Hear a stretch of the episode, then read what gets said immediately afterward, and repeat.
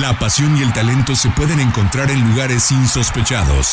Ascenso MX, Liga Premier, Sub-20, Sub-17, TDP. Es momento de que las categorías inferiores salgan del anonimato. Aquí inicia Semillero MX, Fútbol sin reflectores. Comenzamos. Hola, ¿qué tal? Muy buenas tardes, sean todos ustedes bienvenidos a una nueva edición de Semillero MX. Con el gusto de saludarlos, como todos los lunes, aquí estamos a través de las plataformas digitales de Semillero MX, listos para platicar y seguir eh, abordando un tema del cual seguramente ya se ha dicho prácticamente todo a estas alturas, 48 horas después de los sucesos, eh, pues no hay mucho más que agregar. Simplemente hoy, hoy decimos que es un día triste, Hoy decimos que ha iniciado una semana bastante oscura para el fútbol mexicano después de lo sucedido el sábado pasado en el Estadio La Corregidora en Querétaro.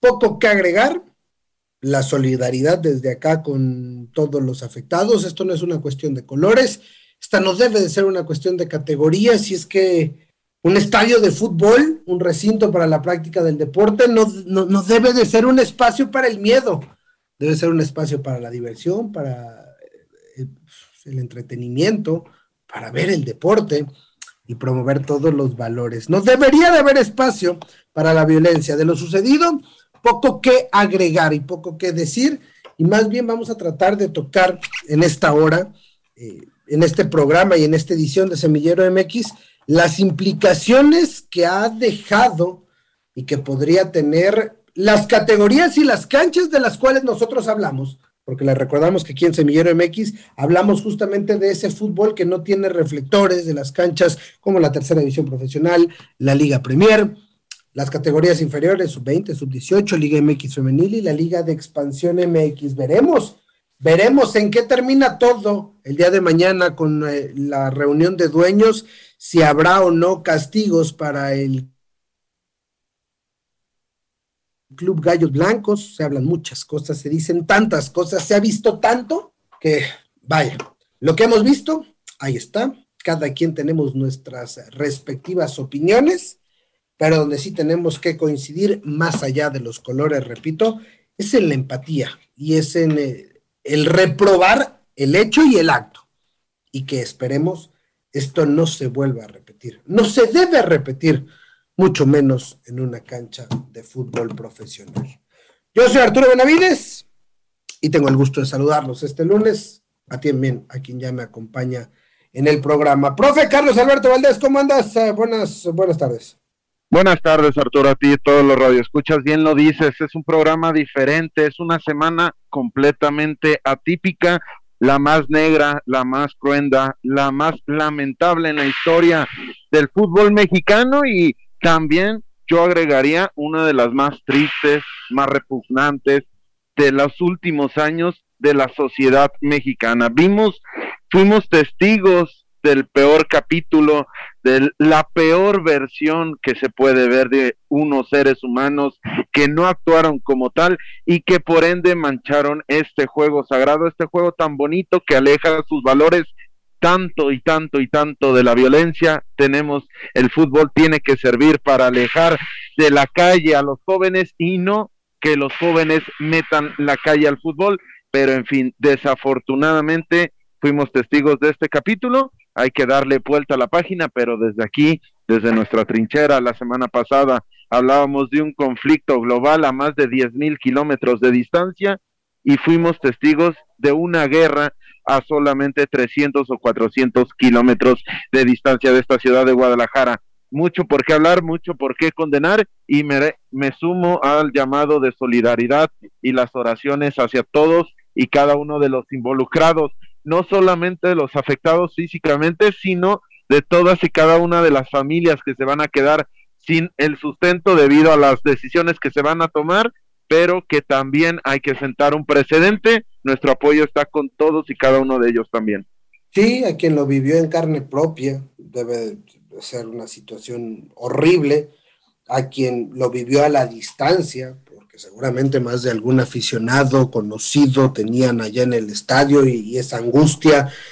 Y a los que lo vivimos eh, desde, desde la televisión, desde las redes sociales, es, increíble lo que, lo que hemos visto. Y también, pues, pues clamar lo que se debe de pedir, ¿no? Que es, que es justicia, justicia y justicia y que se esclarezcan los hechos y no hay más que darle tiempo porque todo lo demás en estos momentos son suposiciones y, y, bueno, o sea, no, no, hay mucho que agregar, simplemente quedará marcado el 5 de marzo del 2022 como el día que la violencia detuvo la pelota. Alexey Arce, buenas tardes. ¿Qué tal Arturo? Te saludo con mucho gusto. Carlos, también te saludo y por supuesto a todos nuestros amigos de Semillero MX. Han sido horas bastante complicadas las que hemos vivido eh, después de, lo sucedido ¿no? en, el estadio de la corregidora.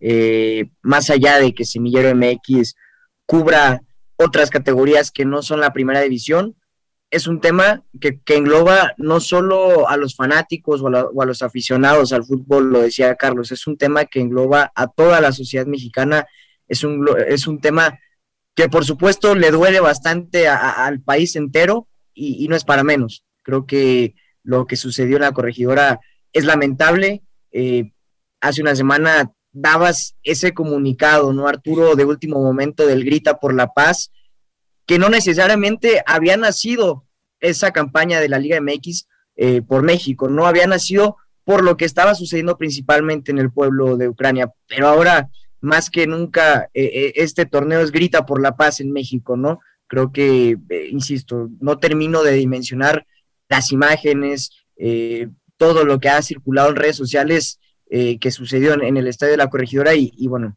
simplemente de también sumarme a, a los mejores deseos, a, las oraciones por toda la gente eh, afectada y, como dices, Arturo, que se haga justicia y transparencia, que es lo que más eh, se necesita en estos momentos. Poco que, decir, poco que abonar más al tema. Creo que está de más. Creo que tampoco es momento de hablar de fútbol y de los resultados que, que se han dado y que nos ha dejado este, este fin de semana, porque hay cosas mucho más importantes, empezando por la vida, por la salud eh, de las personas, pero, pero esto, esto es así. Y, a mí no me cabe en la cabeza, ¿eh? y lo que más le he dado vueltas durante todo el día o desde la noche del sábado eh, es pensar cómo, cómo puede esto continuar o cómo puede suceder algo y yo decía, hoy que hablaba de, y, que programábamos el, programa y, el contenido que íbamos a tener en Semillero MX, decíamos, sí, hoy, hoy se detuvo la pelota por la violencia. Pero hace dos años hablamos que se tenía la, la pelota y que era increíble y que no, no, suponíamos que esto pudiera pasar, que nos mandaran a todos a nuestras casas. Seguramente el viernes volverá a rodar, ni vayamos tan lejos, mañana el balón a las 5 de la tarde volverá a rodar porque se tiene que jugar la liga de expansión, porque ya no hay fechas, porque ya el calendario está bastante apretado, porque noviembre próximo hay un mundial y hay que acabar rápido este clausura 2022 y, y arrancar el apertura 2022 y terminarlo pronto para ir al mundial, etcétera, etcétera. Pero, pero ¿qué va a pasar? ¿Qué, qué podremos decir? Y hay que esperar, y, hoy simplemente para, complementar la información de lo que estamos eh, platicando y de lo que va a suceder en una cancha en la cual no nos compete a nosotros, sino es que nos metamos hoy por, el, por esta situación, pero sí compete a otras categorías. Y, y hablando de lo que va a suceder el día de mañana con el Club Gallos Blancos de Querétaro, se habla mucho, repetimos, no estamos aquí para seguir especulando ni para seguir levantando rumores ni cuestiones que no están confirmadas.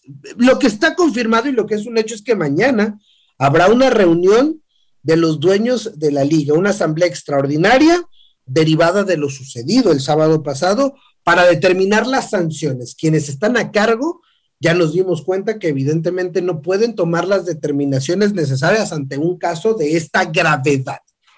Y lo peor que pudiera pasar en esta situación, o lo que también es uno de los grandes clamores populares, es la desafiliación del Club Querétaro. Y entonces, si llegamos a ese punto, ahí sí entra una situación en la cual estaríamos inmersos las canchas que visitamos semana a semana en Semillero MX, porque en caso de darse la desafiliación del club, el, veto de la plaza, etcétera, etcétera, pues entonces sí vendría a afectar, pues quien no la debe, quien no la teme, quien ni tiene velo en el entierro, claro, no es justificable ni es un pretexto, pero no sé si vaya a ser también una cuestión que pueda ser una situación para argumentar el hecho, porque, y es normal, ¿eh? y al rato, en un rato más también retomaremos esta parte de que pagan justos por pecadores, y así ha sido normalmente en el mundo y en la historia, pero,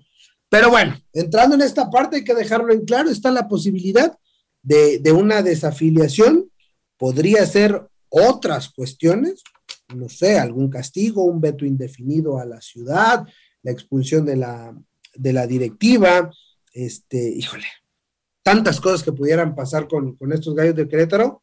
Repito, habrá que esperar al día de mañana y estar muy pendiente de frecuencia deportiva 1340, de todos sus espacios, para saber eh, lo que suceda en el plano deportivo, plano futbolístico, y por supuesto, seguir esperando la parte de la justicia, ¿no? Que, que, se tiene que dar ante los responsables de tan brutal y tan lamentable suceso.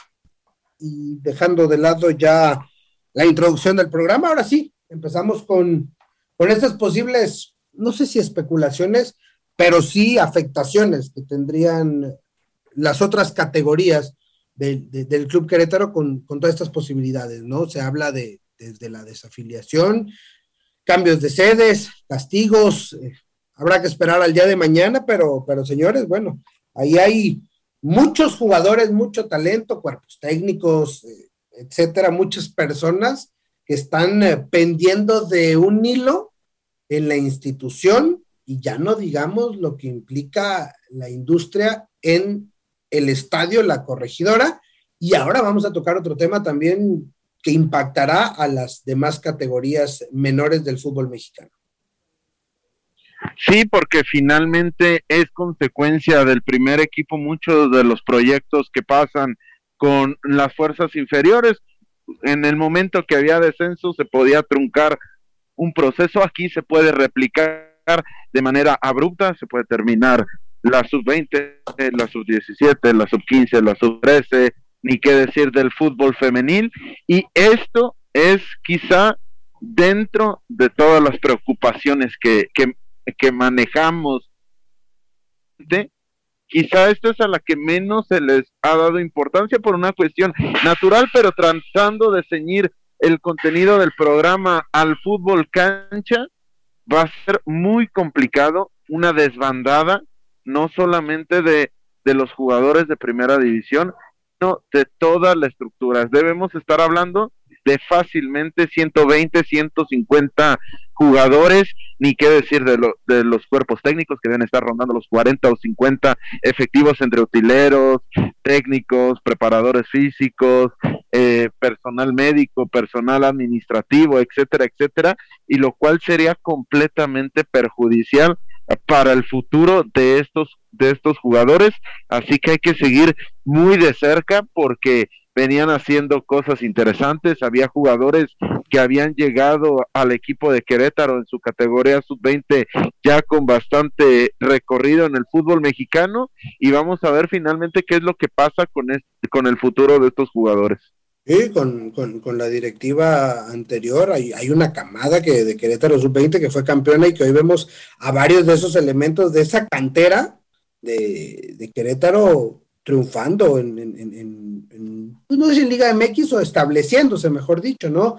Jordi Cortizo, el caso de Marcel Ruiz, Paolo Irizar, eh, es decir, jugadores interesantes que, surgieron de esa camada. En, la actualidad del presente torneo, ninguna de las dos eh, categorías, ni la 20 ni la 18, marchaba eh, de buena manera, pero, pero bueno, eso no, no implica que, que se truncarían sueños así como lo platicamos hace un par de años, Alexei, cuando, cuando tocamos el tema de la mudanza de Morelia a Mazatlán y seguramente si vamos un poco más atrás con la desafiliación de Veracruz. Es decir, hay, hay quien termina pagando los platos rotos, pero, pero bueno, entendamos que si la decisión es esa, es porque tiene que ser, tiene que sentar precedentes en el fútbol mexicano. Sí, que también lo platicábamos, Arturo, en su momento cuando, cuando desapareció el ascenso, ¿no? Que en ese momento eran cerca de 350 futbolistas en la categoría de plata y que más de 100 eh, se vieron afectados por el por el límite de edad, eh, lo cual lamentamos en ese momento y que creo que hoy, hoy no es distinto, porque lo, mencionas bien, muchas carreras, muchos sueños, muchos empleos se van a ver se, verán afectados por, por una situación en la cual ni cerca estuvieron de, participar, ¿no? Y, que por un, y, que por una bola de salvajes, eh, muchas familias, como lo decía Carlos, eh, también se verán afectadas por esa pérdida eh, del, sustento económico. No sé realmente qué es lo que suceda el día de mañana en esa junta de dueños. Evidentemente será un día clave, un día histórico para, para el fútbol mexicano, pero sí creo que no sé qué tanto pueda hacer la liga por, por todos estos futbolistas, tanto de la categoría femenil y como los jugadores de fuerzas básicas, algún tipo de apoyo, eh, no sé, algún tipo eh, de acercamiento con otros clubes, porque sí será evidentemente una situación lamentable el hecho de que se trunque tan temprano algún sueño por una situación realmente extraordinaria, ¿no? Pasa, no, nunca no, no haya precedentes de, una situación así en el fútbol mexicano. Sí, no, no, no, no los hay. Y ahora hablando ya ahora, eh, estos son, son, son lo que podría suceder y, algunos de los daños colaterales, si se le puede decir de esa manera, eh, de lo que podría pasar con, el tema de, de, Gallos Blancos del Querétaro. Ahora vamos con lo que pasó y la realidad. Y la realidad nos dice que la Federación Mexicana de Fútbol, la Liga Premier, la Liga TDP, que son las canchas que visitamos semana a semana aquí en Semillero MX, decidieron el sábado por la noche, al igual que la Liga MX y la Liga de Expansión, suspender todos los partidos restantes de la jornada en solidaridad con los afectados por los hechos violentos. Pero posteriormente a ese comunicado, el día de ayer, la Liga Premier sale con un comunicado que lo comparto. La Liga Premier informa que, siguiendo una línea institucional y ante los lamentables hechos suscitados recientemente en el Estadio La Corregidora de Querétaro, el Comité Ejecutivo de esta liga ha determinado que los partidos subsecuentes del torneo Clausura 2022 en sus dos series se, efectuará, se efectuarán a puerta cerrada hasta nuevo aviso. Ok, vamos entendiendo esta primera parte.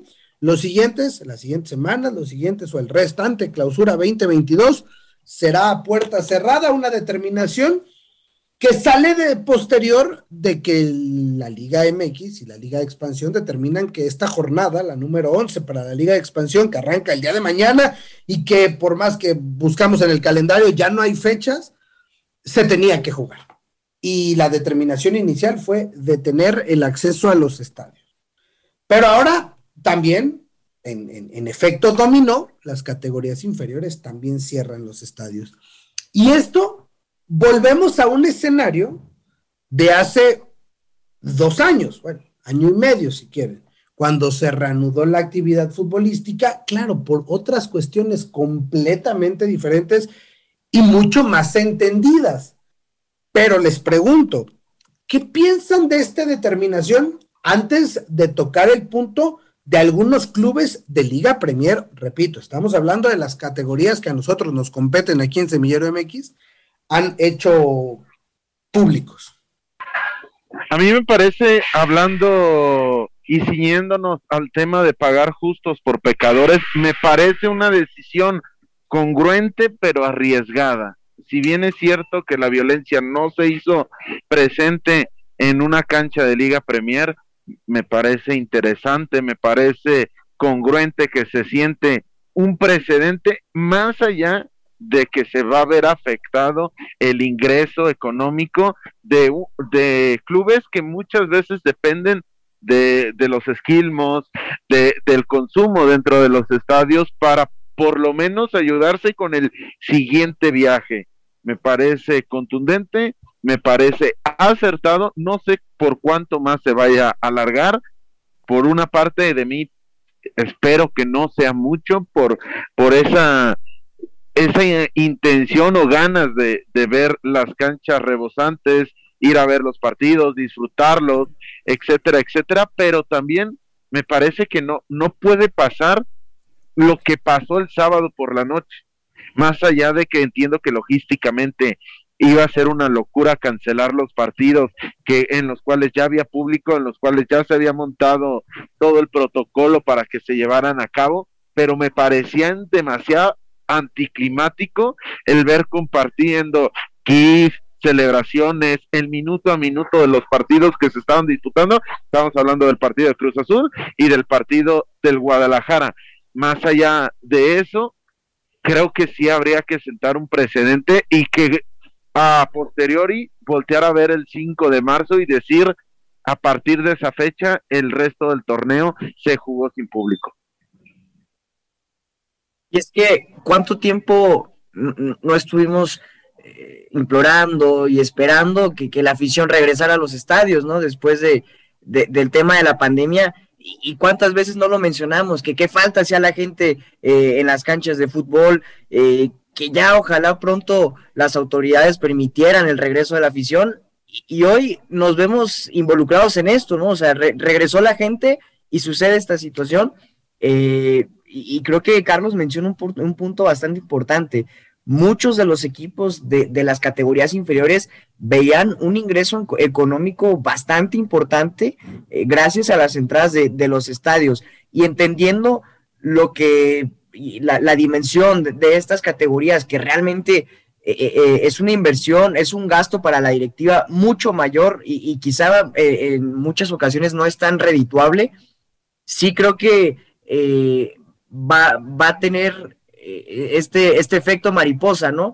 Que, finalmente esta, esta decisión de, jugar a puerta cerrada va a desencadenar una serie de situaciones que se verán afectados principalmente en el lado económico de distintos equipos. Entonces, eh, y, me parece, y digo, hacía memoria y, cuántas veces, y, regreso con lo mismo, cuántas veces no dijimos que, que ya hacía falta la gente y que ojalá que regresaran, y hoy nos vemos envueltos en esta situación. Pero bueno, y, eh, y, seguimos con, el tema de, aforos limitados. O sea, no es una cuestión de que ya estemos al 100% todavía semana a semana.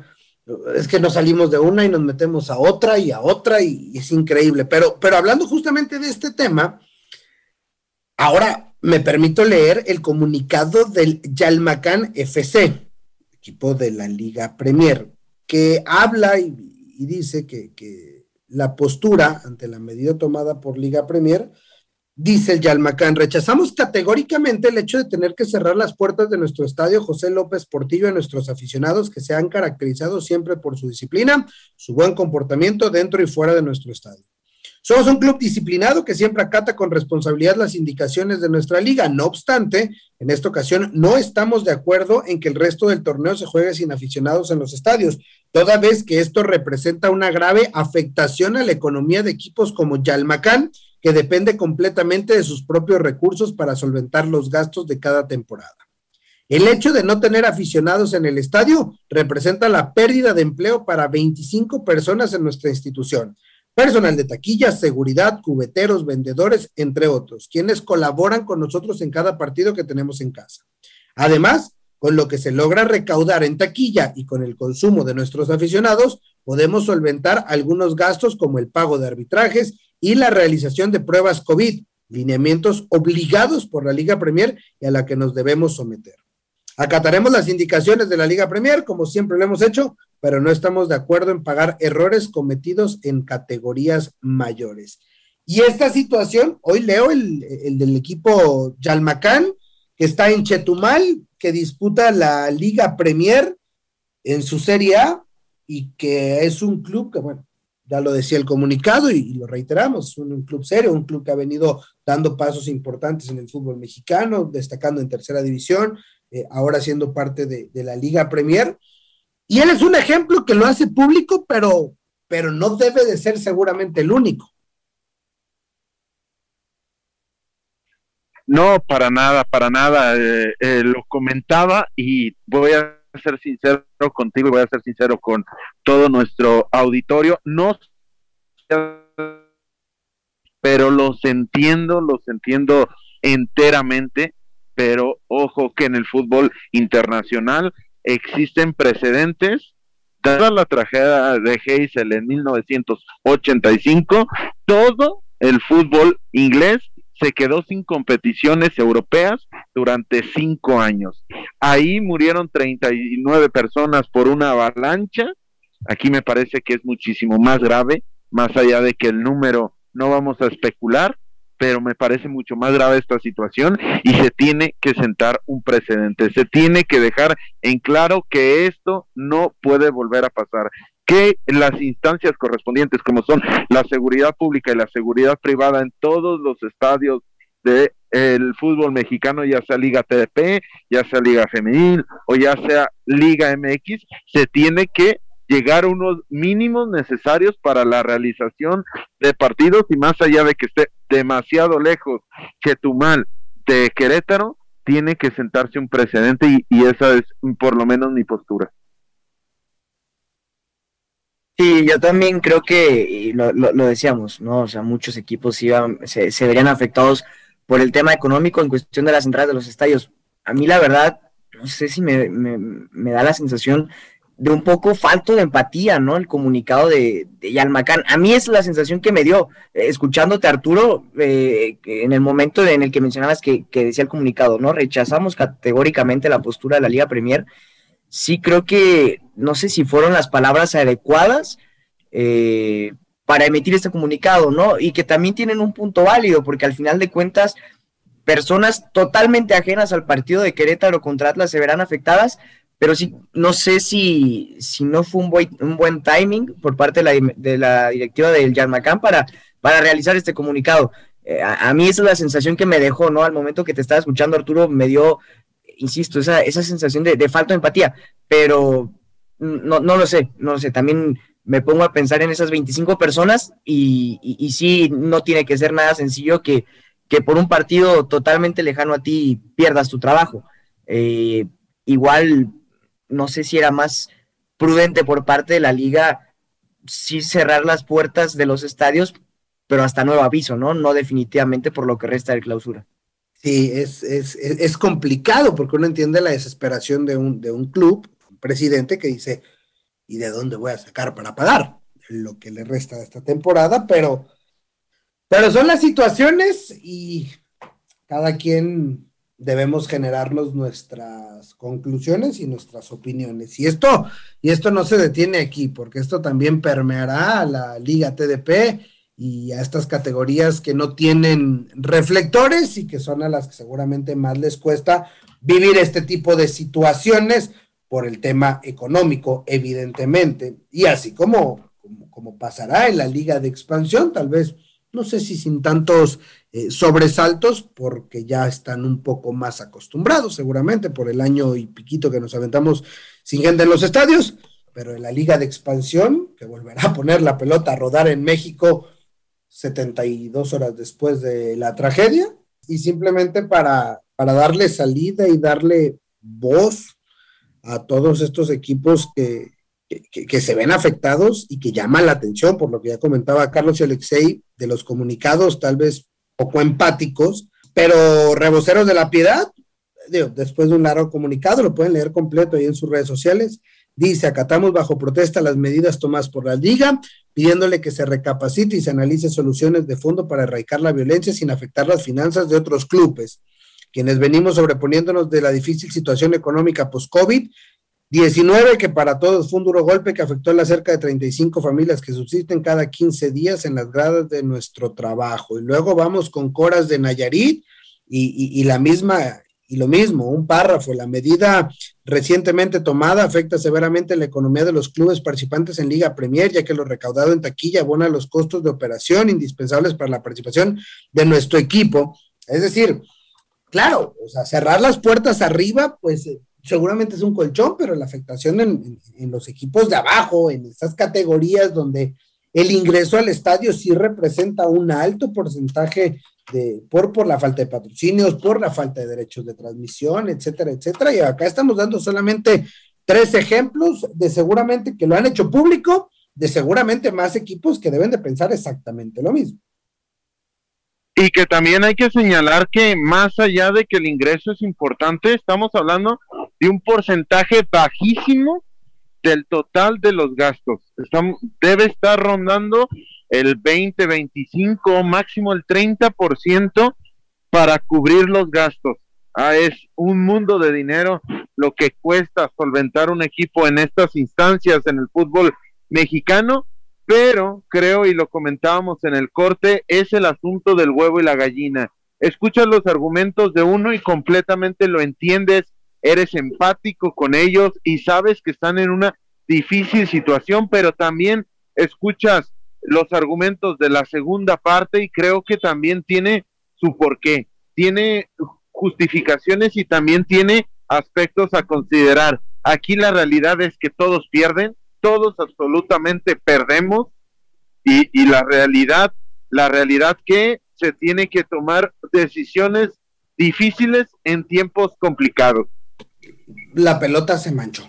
Indudablemente la pelota está manchada de sangre y esa sangre tristemente va a afectar a muchos a muchos. Y, muchos otros hablamos de equipos, jugadores, aficionados y gente que subsiste en, gran parte por, por, todo lo que implica la industria del fútbol, no solamente en su primera categoría, y es justamente lo que buscamos aquí en Semillero, darle luz a esas otras categorías que no cuentan con dichos reflectores. Pero en otra decisión que también puede llamar mucho la atención, Alexei, Carlos, amigos, eh, es la de continuar antes. Eh, sabemos que mañana estará la, la, asamblea extraordinaria de dueños y que seguramente antes de las 5 de la tarde, cuando Celaya tenga que recibir a Morelia, pues rodará la pelota y habrá una determinación, pero la pelota tiene que rodar, repito, en otra determinación que puede generar bastante ruido porque, porque repetimos, no se ha esclarecido, no hemos salido de una cuando ya estamos entrando a otro y cuando los equipos de Liga de Expansión tienen que ponerse a, jugar la fecha 11 y Celaya tiene que recibir a Morelia y, ya platicaremos de, los equipos tapatíos porque el miércoles Leones Negros, que no sé cuánto tiempo tiene sin jugar, el miércoles estará recibiendo a Tepatitlán y, otra jornada más de la Liga de Expansión y el fútbol a rodar a puerta cerrada y, y bueno. Sí, creo, sí, sí, creo que no hay ánimos, ¿no? No hay ánimos para, para platicar ni, ni para ver fútbol en estos momentos. Y es que es una situación bastante complicada, por lo que mencionabas al inicio del programa, que esto se suscita en un año mundialista, no hay espacio para nada, se tienen que jugar dos torneos.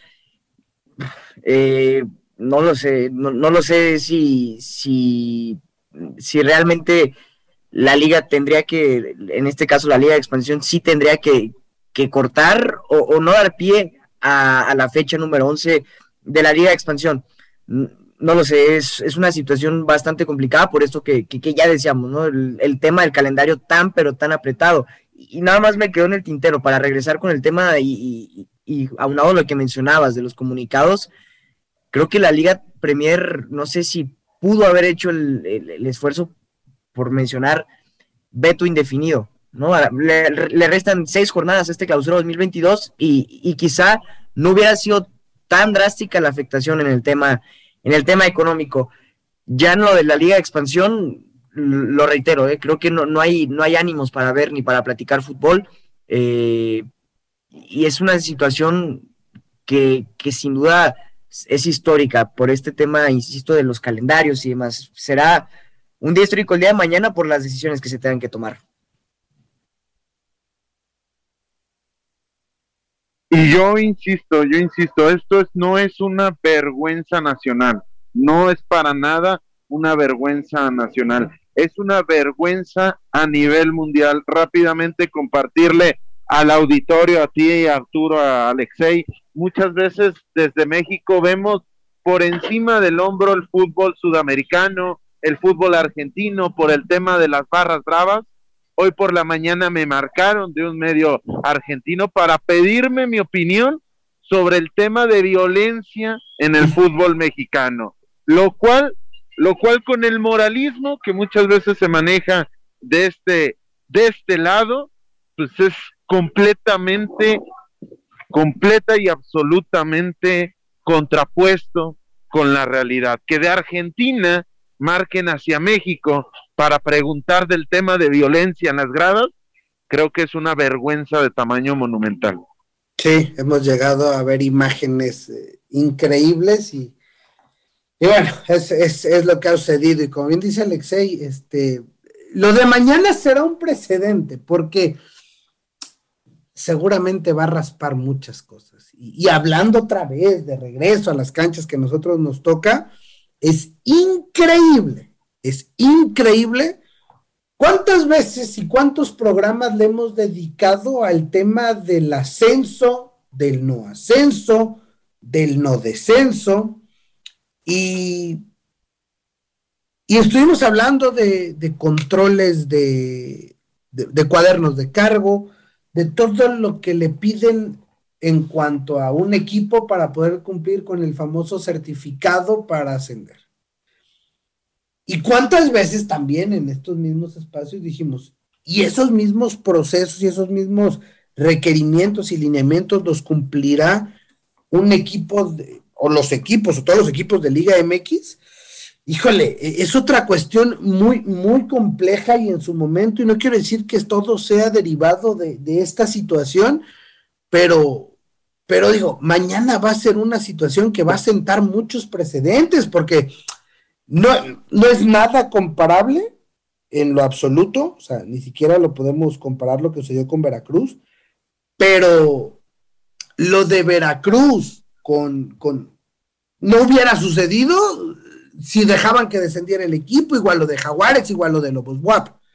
No sé si igual lo de Querétaro, digo, Querétaro no le tocó pagar la, eh, las multas, pero, pero, pero volvemos a, a, un punto, ¿no? No sé, no sé, no, no, la verdad, yo le doy vueltas por muchas aristas y, creo que lo que decidan mañana tendrá que ser tajante y dejar un precedente, porque así como mucha gente, y lo he leído en redes sociales, dice, hoy porque es Querétaro, si eso hubiera sucedido con, con un equipo de mayor peso, quién, híjole, no, no, no quiero pensar mal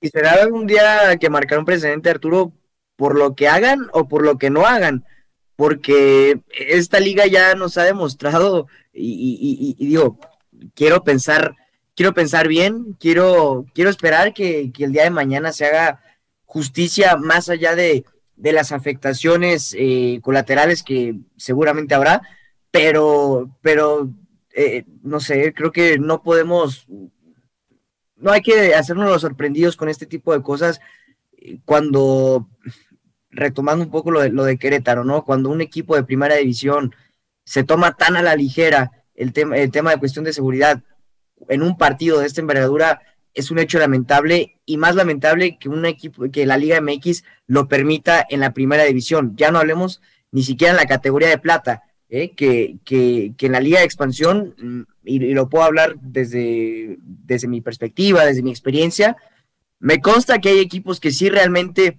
eh, toman en serio el protocolo de seguridad. Tres horas antes hay, hay juntas y entonces, ¿por qué sucede esto en la, en la primera división y, y, con un equipo como, como el Querétaro? ¿no? no sé, el día de mañana habrá que esperar, eh, no especular y estar atento a cualquier tipo de información.